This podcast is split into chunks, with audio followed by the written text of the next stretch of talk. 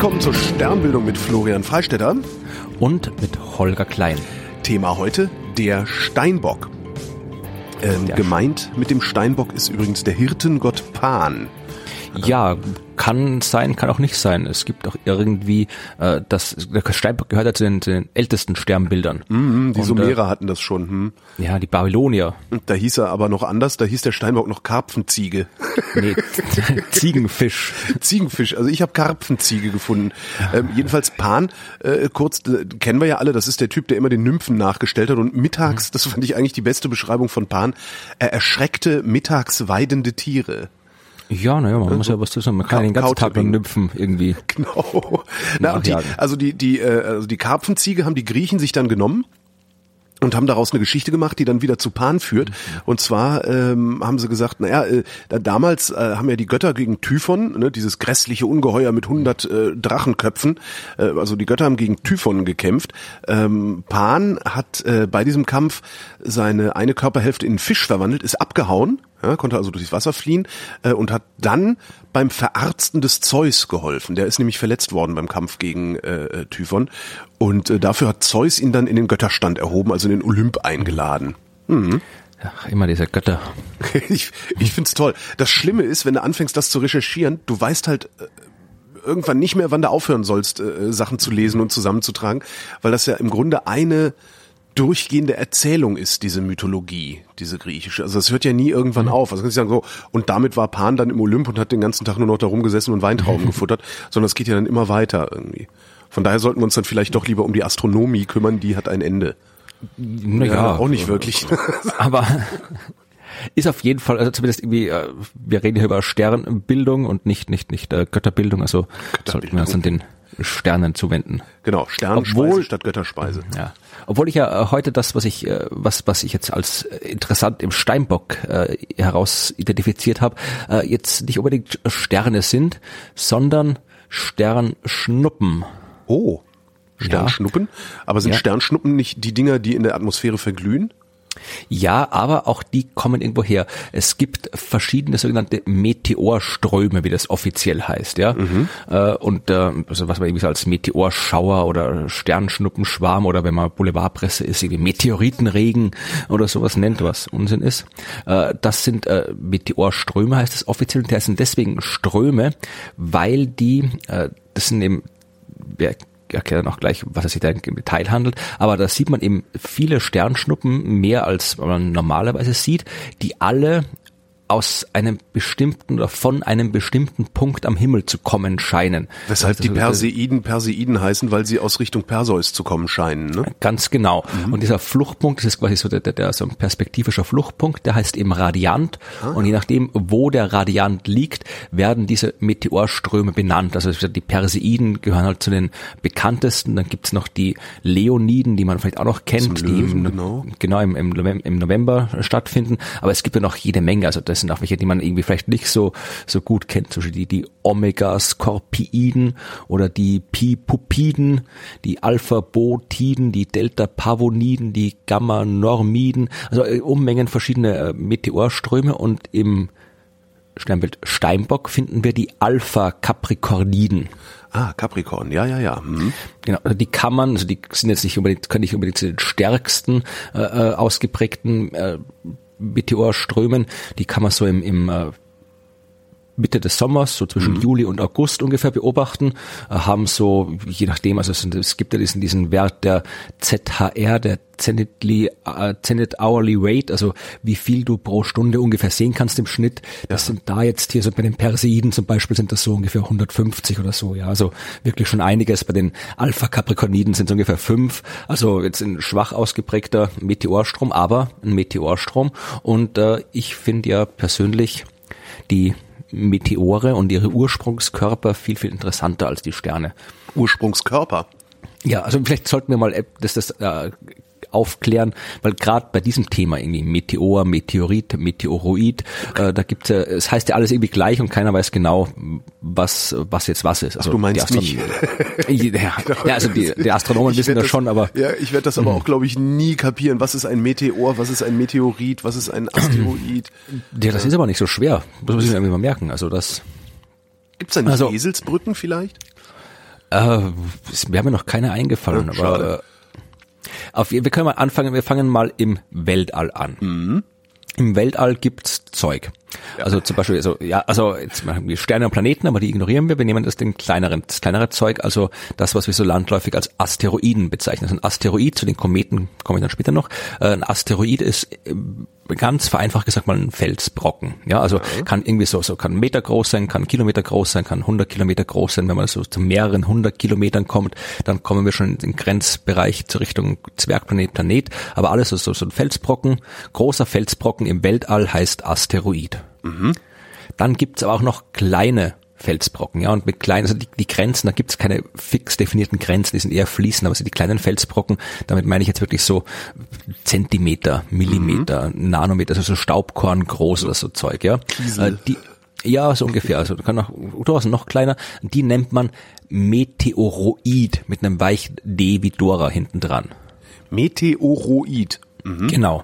Also großes Ding im Weltall Asteroid, kleines Ding im Weltall Meteoroid. Solange die durchs Weltall fliegen, heißen die so. Dann kommt jetzt so ein Asteroid oder wenn wir bei den Sternschnuppen bleiben, ein Meteoroid, der mit der Erde kollidiert. Und wenn die Dinger mit der Erde kollidieren, dann tun die das mit enorm hohen Geschwindigkeiten. Ja, also äh, mindestens irgendwie so so 12, 13 Kilometern pro Sekunde bis zu 30, 40 Kilometern pro Sekunde. Also die sind wirklich, wirklich schnell, wenn sie auf die Erde treffen. Und durch diese Kollision mit der Atmosphäre der Erde bringen die die Atmosphäre zum Leuchten. Jo. Nicht, wie man oft glaubt, äh, weil die in der Atmosphäre verglühen. Ah. Das, das, äh, das tun die zwar auch, ja, also es ist so ein kleiner, so ein kleiner Felsbrocken, wenn man jetzt wirklich so, ein- so, so ein, nehmen wir so, so ein, so ein Millimeter großes Staubkörnchen, das da durchs Weltall fliegt und mit der Erde kollidiert, natürlich verglüht das auch in der Atmosphäre, aber das kann man nicht sehen, also zünd irgendwie 20 Kilometer entfernt irgendwie ein Staubkörnchen an, da siehst du nichts davon. Das Licht, das ich sehe, ist also nicht das Licht, das äh, der Asteroid Meteoroid, Meteoroid äh, aussendet, sondern im Grunde das Licht, das die Atmosphäre aussendet, durch die dieses Ding durchfliegt. das Ding, es, das geht mit so einer enormen Wucht auf die Atmosphäre rein, dass quasi aus den äh, Atomen, Molekülen äh, werden Elektronen aus den Hüllen der Atome gerissen.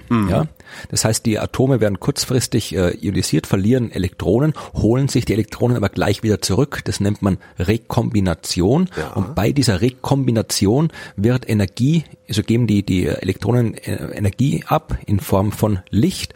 Und äh, dieses Licht sieht man. Es ist im Wesentlichen, also ganz vereinfacht gesagt, ist es das, was du auch hast, irgendwie, wenn du eine, so eine Neonröhre hast. Ja, da hast du halt auch irgendwie, da schmeißt du irgendwie Energie rein, in dem Fall von Strom, und dann fängt das Ding an zu leuchten. Und genau das, dieses Leuchten, das ist, was du siehst. Du siehst, wie die Atmosphäre leuchtet, weil das Ding da mit der enormen Wucht durchgeht. Das den Meteor selbst siehst du nicht leuchten. Okay. Und jetzt habe ich es auch schon gesagt, wie es heißt. Das, was leuchtet, das ist ein Meteor. Die Leuchterscheinung heißt Meteor. Da kommt auch, hat auch mal mit Meteorologie zu tun, weil halt irgendwie man früher dachte, dass eben dieses, äh, diese Meteore, aber nicht gewusst, was das ist. Man hat gedacht, es ist einfach irgendwie Zeug, die Atmosphäre leuchtet halt vor sich hin, das ist halt irgendwas, was am Himmel passiert. Also alles das, was am Himmel passiert, das war halt früher die Meteorologie und dann ist halt später zum Wetter geworden. Also wir haben jetzt einen Meteoroid, der im All war, mit der Erde kollidiert und jetzt gerade in der Atmosphäre leuchtet und das Leuchtende ist der Meteor.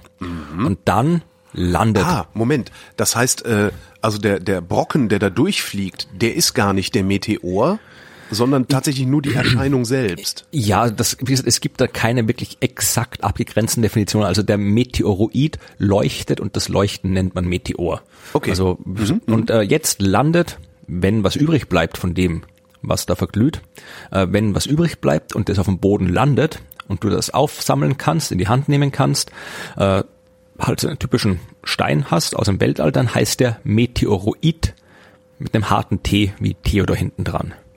Meteoroid? Nee, me, nee, Meteorit. Meteorit. Meteorit, genau. Ja. Meteoroid im ist All. das Ding, wenn's rum ist? Warum macht man sowas? Die Namensgebung meinst du? Ja. Ich habe keine Ahnung. Davor wollte ich, das sind halt wahrscheinlich Konventionen. Also dieses It hinten dran ist ja typisch so eine Endung für Gesteine, ja. Mhm, Das Ganze heißen irgendwie, und äh, da haben halt die Geologen, die das aufgesammelt haben, gesagt, okay, das ist jetzt irgendwie Meteoroid-Himmelsgestein oder sowas. Und, Naja, äh, der, der, ne, pa- passt halt zu Meteor, ne? Also Gestein der Leuchterscheinung, Ja. sozusagen, ja. Und wie gesagt, also das sind halt diese drei Meteoroid, Meteor und Meteorit. Also es ist eigentlich das gleiche Ding, nur halt zu verschiedenen Punkten mal oben, mal in der Mitte, mal unten. Aber es gibt noch Kometen und Asteroiden. Genau, da sind wir jetzt, da kommen wir jetzt, wenn wir wissen wollen, wo die Meteorströme herkommen, mhm. äh, dann, wir haben jetzt noch die ganzen, die, die, die, die Alltagsbegriffe noch gar nicht durch. Also das, der Meteor, ein kleiner Meteor, das ist eben das, was wir als Sternschnuppe bezeichnen, ja. Mhm. Also ein wirklich so diese typische Sternschnuppe ist eben so ein kleiner Meteoroid, paar Zentimeter, Millimeter groß, der halt in der Erdatmosphäre verglüht. Das nennt man dann auch landläufig Sternschnuppe. Es gibt auch größere, das sind dann die, die Feuerbälle, sagt man dazu, also wo die Objekte dann schon irgendwie so ein bisschen so ein Zentimeter groß vielleicht weiß nicht, so ein paar äh, Dezimeter groß sind, die dann wirklich groß hell sind, so ein bisschen fast ein bisschen lodernd aussehen. Ist das das, was, was vor paar Jahren in Russland runtergegangen ist? Wo so ja, gut, ja, gut, das war schon ein bisschen mehr. Also das Russland, das war schon irgendwie, ich glaube, so 20 Meter in oh, Chelyabinsk. Okay. Also das war dann schon äh, bisschen ein größeres. Also das, das äh, war auch ein Meteor natürlich, aber würde man dann nicht unbedingt Sternschnuppe nennen. Also das ist dann ja. das, so, so, sowas nennt man dann Bolide, ah, Feuerball. Ja. Okay. Gut, also das waren jetzt diese Dinge, die wir am Himmel sehen können, die, die Leuchterscheinungen. Im Weltall selbst, wie gesagt, das, das Zeug muss ja irgendwo herkommen, mhm. dieser, dieser, dieser ganze Staub. Und äh, es gibt eine gewisse Menge an Staub, die halt einfach immer schon da war, einfach halt wie Staub, der übrig geblieben ist aus der Entstehungszeit des Sonnensystems. Da war ja am Anfang nur eine große Scheibe aus Staub, aus der alles entstanden ist und ein bisschen was ist halt übrig geblieben. Dieser interplanetare Staub, der war halt immer schon mal da. Dann wird aber auch immer wieder neuer Staub erzeugt weil der Staub, der da ist, der wird auch durch den, das Sonnenlicht quasi beeinflusst. Das, das Sonnenlicht schiebt den Staub quasi weg durch den Strahlungsdruck. Das heißt, äh, der wäre eigentlich schon nicht mehr da, wenn nicht immer neuer nachproduziert wird. Und äh, es gibt halt verschiedene Möglichkeiten, wie du Staub produzieren kannst im Sonnensystem. Mhm. Zum Beispiel durch Asteroiden, die zusammenstoßen. Das ja. kann immer wieder mal vorkommen. Oder durch, äh, es schlagen ja auch äh, Asteroiden nicht nur auf der Erde oder den Planeten ein, sondern eben gibt auch äh, so kleine Asteroiden, die auf großen Asteroiden einschlagen. Ja? Also mhm. diese, oder, oder halt irgendwie kosmische Strahlung, die halt einfach äh, da auf die Asteroiden auftrifft und die ein bisschen erodiert. Also es, es löst sich auch so immer wieder ein bisschen Krempel von den Asteroiden ab. Die wirklich große Quelle für die Meteorströme, das sind aber die Kometen. Mhm. Und da müssen wir jetzt den Unterschied zwischen Asteroiden und Kometen genau. identifizieren.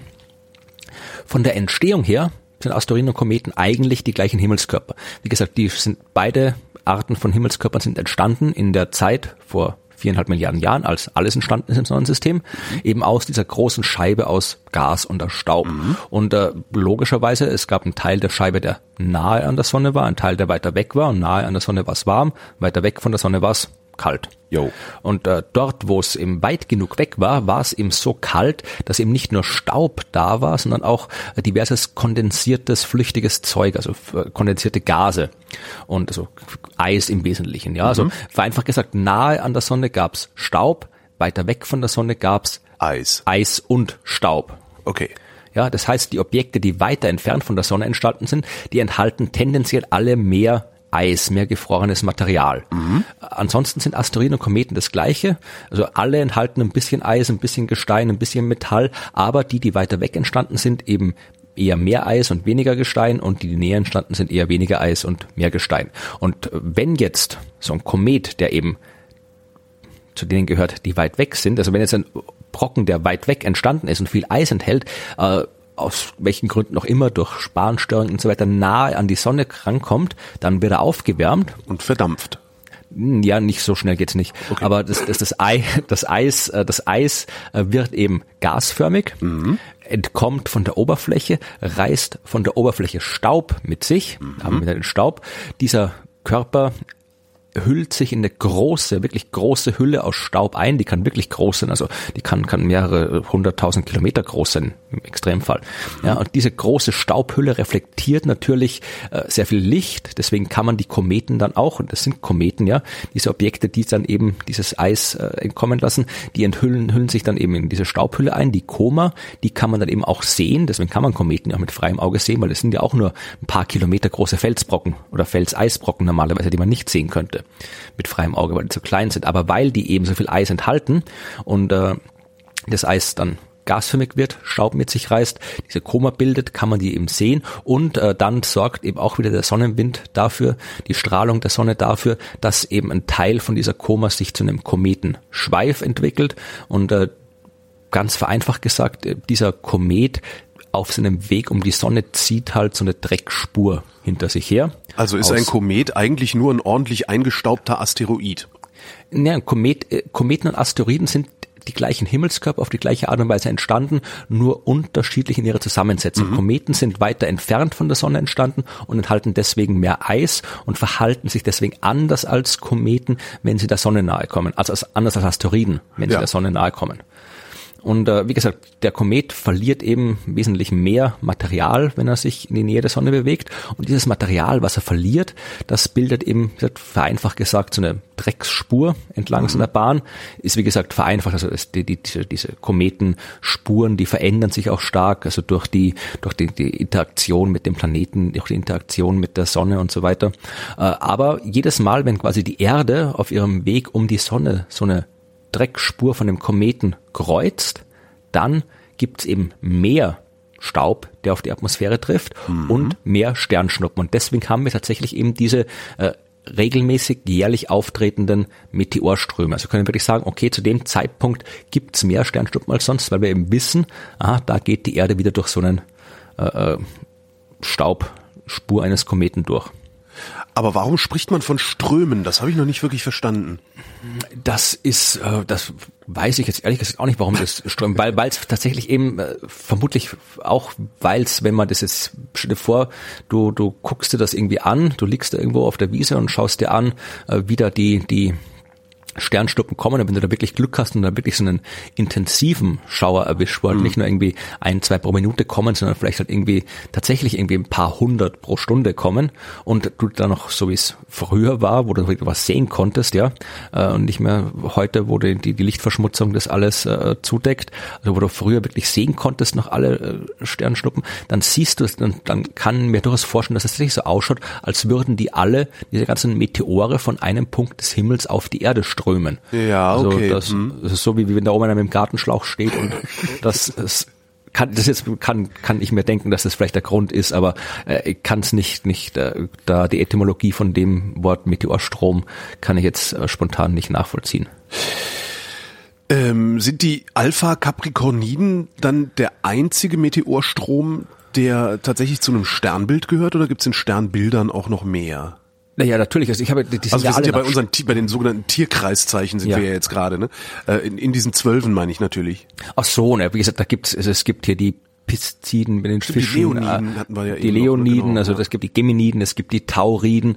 Also äh, weiß gerade, es gibt so viele, ich kann die gerade alle nicht auswendig, aber es gibt eigentlich von von fast jedem Sternbild okay. Lyr, Lyriden gibt es glaube ich auch noch, also zum Sternbild Waage. Also die kommen die kommen wirklich äh, fast fast überall her es gibt tatsächlich äh, fast keinen Tag im Jahr, wo es keinen Bereich im Jahr, wo es keinen äh, Sternschnuppenschauer, keinen Meteorstrom gibt. Wie gesagt, die meisten davon kann man mit nicht so wirklich gut sehen, weil sie halt äh, durch die Lichtverschmutzung überdeckt sind oder halt zu schwach sind. Aber was immer funktioniert, also Sternschnuppen kann man eigentlich immer sehen und das ist fast das Schönste, was man irgendwie mit freiem Auge am Himmel beobachten kann. Einfach, hm. wenn man die Gelegenheit hat, irgendwo idealerweise im Sommer, idealerweise wo es dunkel ist sich irgendwie eine Decke schnappen, vielleicht noch irgendwie was zu essen, was zu trinken, sich auf die Wiese legen, da braucht man kein Teleskop, man braucht kein Fernglas, man braucht keine Sternkarte, einfach hinlegen, zum Himmel gucken. Und wenn man lang genug guckt und es dunkel genug ist, sieht man eigentlich immer Sternschnuppen, egal ob jetzt gerade irgendwie Meteorstromzeit ist oder nicht, Sternschnuppen sieht man immer. Und äh, die Abergläubischen dürfen sich was wünschen, die anderen können sich darüber freuen. Äh, ich kann es nur empfehlen, es ist wirklich eine der schönsten ja. nächtlichen Beschäftigungen, denen man nachgehen kann. Sternschnuppen ja, beobachten in der Stadt fast unmöglich, äh, außer wenn tatsächlich äh, man mitten in so einem Strom ist. Also die Perseiden kann man in Berlin, wo ich wohne, ja ähm, sogar aus der Stadt heraus sehen, wenn der Himmel klar ist, was ja auch nicht so oft der Fall ist, leider. Ja. Das war der Steinbock. Vielen Dank, Florian. Vielen Dank, Holger. Und äh, euch danken wir für die Aufmerksamkeit. Mehr über Kometen und Asteroiden gibt's im gleichnamigen Sterne- und Weltraumdossier Kometen und Asteroiden aus dem Jahr 2015, erhältlich im Spektrum Shop unter spektrum.de.